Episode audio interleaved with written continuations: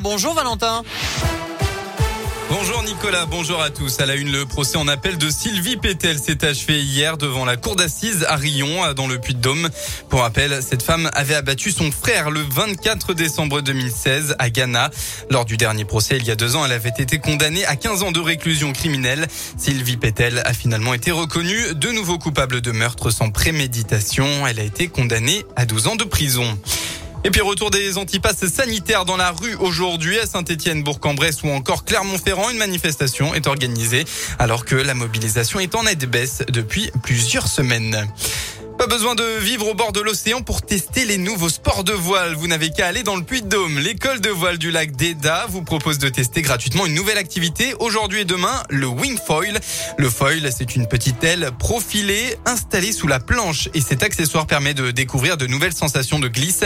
Même les débutants peuvent y trouver leur compte, promet Olivier Sigaud, le responsable de l'école de voile du lac d'Eda. On a une planche de surf qui flotte plus ou moins en fonction de son niveau. Ensuite, on a un hydrofoil sous ce surf qui va permettre à un moment donné de s'élever sur l'eau et de voler littéralement. Et pour ça, on utilise le vent avec une voile qu'on tient dans les mains. La plupart des lacs en France et notamment en Auvergne, le vent est très irrégulier. Et la voile va nous permettre justement de prendre de la vitesse et de passer des zones où il y a moins de vent avec l'hydrofoil. Donc les lacs sont vraiment très adaptés à, cette pratique. Les gens voleront peut-être pas pour un premier essai, mais ils vont pouvoir aller sur l'eau, manipuler la voile, faire des manœuvres. On va avoir du matériel pour vraiment quelqu'un qui débute. Si vous voulez tester, pas de panique, l'école de voile prêtera aussi des combinaisons. Les séances d'initiation sont gratuites et la réservation n'est pas obligatoire, mais attention, elles sont ouvertes seulement aux plus de 12 ans. Dans le reste de l'actualité, c'était il y a 40 ans, la loi abolissant la peine de mort en France avait été promulguée hein, le 9 octobre 1981. Le 40e anniversaire sera célébré par Emmanuel Macron au Panthéon en présence de Robert Badinter, avocat, ancien garde des Sceaux, président du Conseil euh, constitutionnel et sénateur, qui fut l'homme de ce combat contre la peine de mort.